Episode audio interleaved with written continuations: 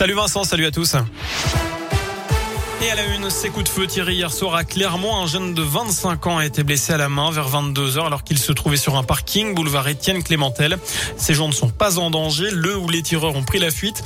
Une enquête a été ouverte pour tenter de retrouver les individus, mais aussi afin de savoir pourquoi la victime a été prise pour cible. Par ailleurs, l'enquête se poursuit après le drame de Champétière lundi après-midi. Un homme d'une soixantaine d'années, bien connu dans ce village de 300 habitants près d'Ambert, tué à coup de fusil par son voisin. La piste du conflit de voisinage, justement, se confirme d'heure en heure. Selon la montagne, un conflit qui durait depuis des années, mais les menaces auraient pris une autre tournure la veille du drame, lorsque la victime aurait donné un coup de pelle sur le tracteur du suspect. Euh, ce dernier aurait alors menacé de revenir armé. Il pourrait donc être mis en examen pour assassinat si la préméditation est reconnue. Euh, plusieurs témoins ont été entendus ces dernières heures.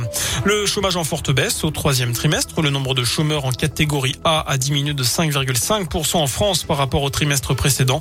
Le pays compte un peu plus de 3,5 millions de chômeurs dans cette catégorie soit une baisse de 206 000 demandeurs d'emploi. 14 intoxications au monoxyde de carbone signalées en moins d'un mois dans la région. L'ARS tire la sonnette d'alarme. Chaque hiver, 300 personnes sont victimes d'une défaillance de leur chauffage ou du manque d'aération de leur logement. L'Agence régionale de santé rappelle quelques règles pour éviter ce genre d'accident qui peut conduire au coma ou au décès dans les cas les plus graves. Que faire en cas d'intoxication, en cas de doute sur une installation? On vous a mis toutes les infos et les conseils sur l'appli Radioscoop, mais également sur radioscoop.com. Enfin, on termine ce scoop info avec euh, du sport, évidemment, de la Ligue 1 à suivre ce soir, un match à rejouer. Et Nice-Marseille affiche de la troisième journée qui avait été interrompue en août dernier après des incidents. La rencontre qui va se jouer du coup sur terrain neutre, ce sera à 3. Le coup d'envoi de la rencontre, ce sera à 21h. Voilà pour l'essentiel de l'actu.